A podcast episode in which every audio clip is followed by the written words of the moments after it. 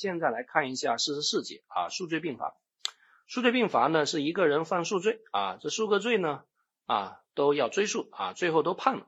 那最后呢该怎么处理的问题啊？那数罪并罚，各位也要注意跟这个罪数的问题啊啊，如果想象竞合，那肯定从一重罪就无需进行数罪并罚。所以数罪并罚呢啊，张三实施了十个罪啊，每个罪判十年，那最后应该怎么来处理？那在世界范围内呢，其实有三种立场啊，一种就是并合主义，有几个判几个，十个罪每个被判十年，那最后判了一百年啊，这个叫并合主义啊。所以大家看一下啊，有有有些有些这个西方的动不动能够判一百年、一千年啊、两万年啊，那人活的不可能比王八啊都长，所以这其实没有意义啊。所以后来就出现了这个吸收主义，吸收主义呢，其实就重刑吸收轻刑。啊，这个也是蛮好的，但它有一个缺点，就是你实施了一个重刑，其实你就成了自由人，你就可以实施重刑以下的一切轻刑。啊，这就为什么不分青红皂白的判处死刑，在很大程度上可能不会遏制犯罪，啊，反而会鼓励犯罪。所以后来就出现了限制加重原则。限制加重原则呢，就在总和刑期啊之下，啊，数刑中最高刑以上，根据一定的原理来判处刑罚。那显然，我国刑法是什么原则呢？我国刑法其实是一种综合原则，是一种混合主义。我们这三种立场，我们都采了。大家看一下法条六十九条，法条说的很清楚：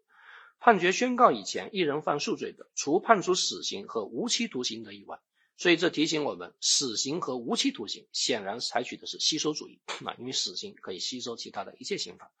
啊。应当在总和刑期以下，数刑最高刑以上，酌情决定执行的刑罚，但管制最高不超过三年，拘役最高不超过一年，有期徒刑总和刑期不满三十五年，最高不超过二十年。总和刑期在三十五年以上，最高不超过二十五年。这显然属于什么立场？这属于限制加重。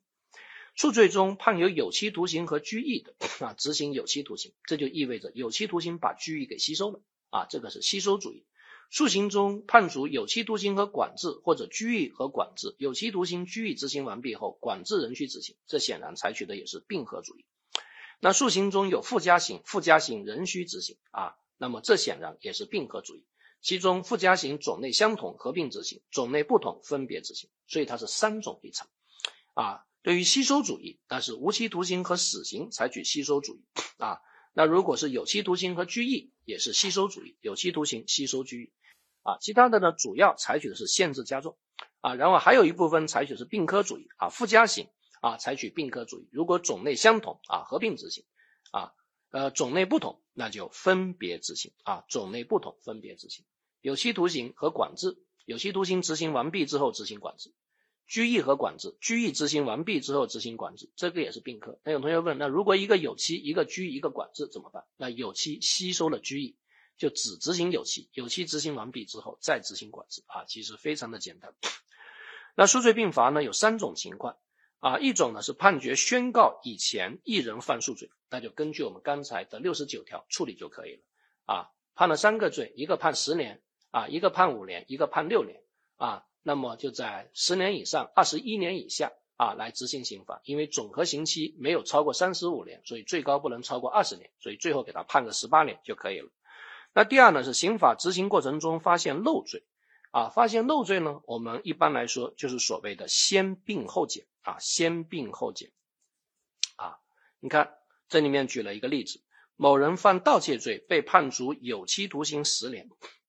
执行三年后发现以前还犯有一个抢劫罪，应该判处十二年，先并后减，啊，先并后减，啊，那么也就是啊这个。呃，十年和十二年进行并，那就是十二年以上，二十二年以下，在这个区间内来执行刑罚。因为总和刑期没有超过三十五年，有期徒刑最长不超过二十年，所以最后决定判处十七年。但是已经执行了三年，所以还需要执行十四年有期徒刑。啊，这个非常的简单。啊，这些呢，各位都看一看啊。那第三种情况呢，是先减后并啊，先减后并呢，就是在刑法执行过程中发现了新罪啊，这个叫先减后并。比如说一个人啊，因盗窃罪判了十年，在执行三年之后又犯了故意伤害罪，应当判处有期徒刑十二年。那先减后并啊，十减三等于七，然后七和十二来进行并，那就在十二年以上、十九年以下来执行刑罚。那也许最后就可以决定执行十七年刑罚，最后决定实执行十七年刑罚，但其实实际效果是执行了多少年呢？啊，实际效果因为之前已经执行了三年，所以实际效果可能最后是执行二十年啊。那这里面有一个小问题啊，就先减后并跟先并后减哪个更严厉？因为先并后减是针对漏罪的，先减后并是针对新罪的。啊，你在执行期间居然还犯新罪，证明你小子根本没改造好。所以在刑事政策上，肯定是先减后并跟先并后减更严厉。啊，只不过这些东西啊，数罪并罚它最大的问题是涉及数学运算。啊，同学们一看到数学运算就头疼。啊，我们现在的数学水平可能只适合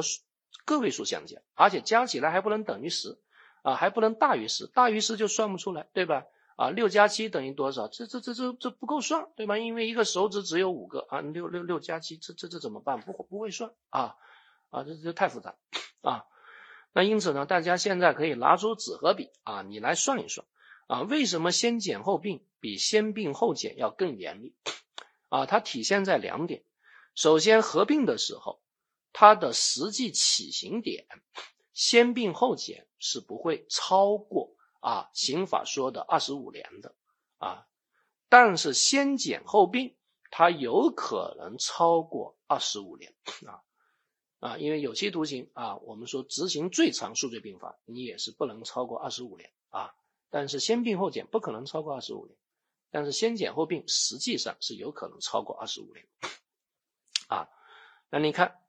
某人因 A 罪判处十五年有期徒刑，八年之后。然后又犯了一个新罪，应当判处十四年有期徒刑。那先减后并，那显然就是十五减八等于七啊，七和十四进行并，那就是十四年以上，二十一年以下来执行刑罚啊。那比如说，最后判他二十年，啊，但他的实际执行是执行了二十八年，这已经超过了有期徒刑最长不超过二十五年的这样一个限制。但是先并后减是不可能的，啊，因为先并后减，你比如说判有期徒刑十五年，执行八年之后，然后又发现之前还有一个漏罪，应当判四年。啊，判十四年。那第一步先并十五和十四进行并，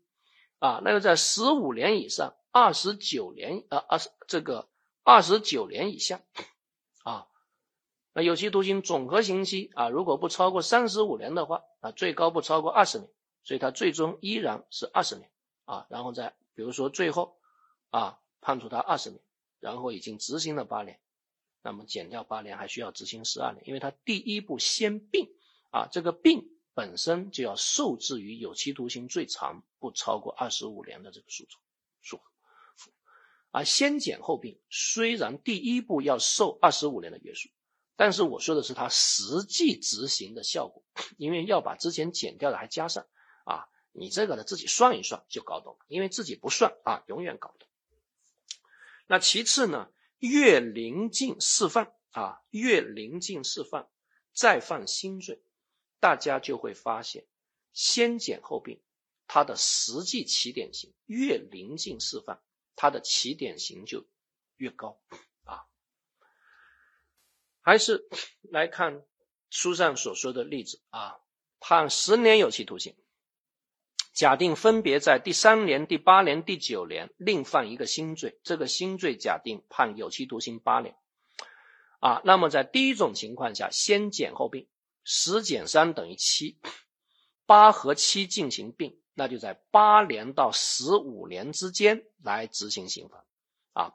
写上八到十五年之间来执行刑罚，啊，但问题在于。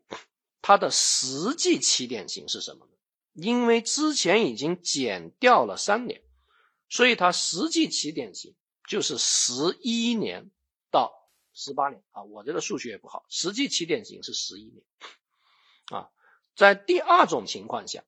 啊，判处十年有期徒刑，第八年又犯了一个新罪的八年，十减八等于二，二和八进行并啊，那就在八年到十年之间来量刑，但他的实际起点刑你要把之前减掉的给加上，那就十六年了啊，对吧？啊，在第三种情况下。他在第九年又犯新罪，十减九等于一，一和八进行并，那就八年啊到这个九年之间，但是之前已经执行九年了，所以他实际起点刑是十七年啊，那你就越临近释放，你的起点刑就越高啊，就证明你可能要服更长的刑啊，体现了这个刑事政策，因为你越临近释放，你小子居然啊还犯罪，那我们肯定要加大对你的处罚，但如果是漏罪先并后减的话。啊，它的起点刑都是一样的，因为它都是先给并的嘛。你比如说啊，判十年有期徒刑，分别在第三年、第八年、第九年发现了一个漏罪啊，这个漏罪是八年啊。那第一步先并，它本身就是十和八进行并啊，那就十年以上、十八年以下啊，那它的起点刑永远是十年啊，是这个意思啊。我希望各位啊能够搞懂啊，能够搞懂。搞不懂也算啊，反正也很少考啊，很少考。至于数罪并罚的常见情况啊，我们待会儿呢啊再来给大家讲，因为它涉及数学运算，我知道大家最讨厌数学运算。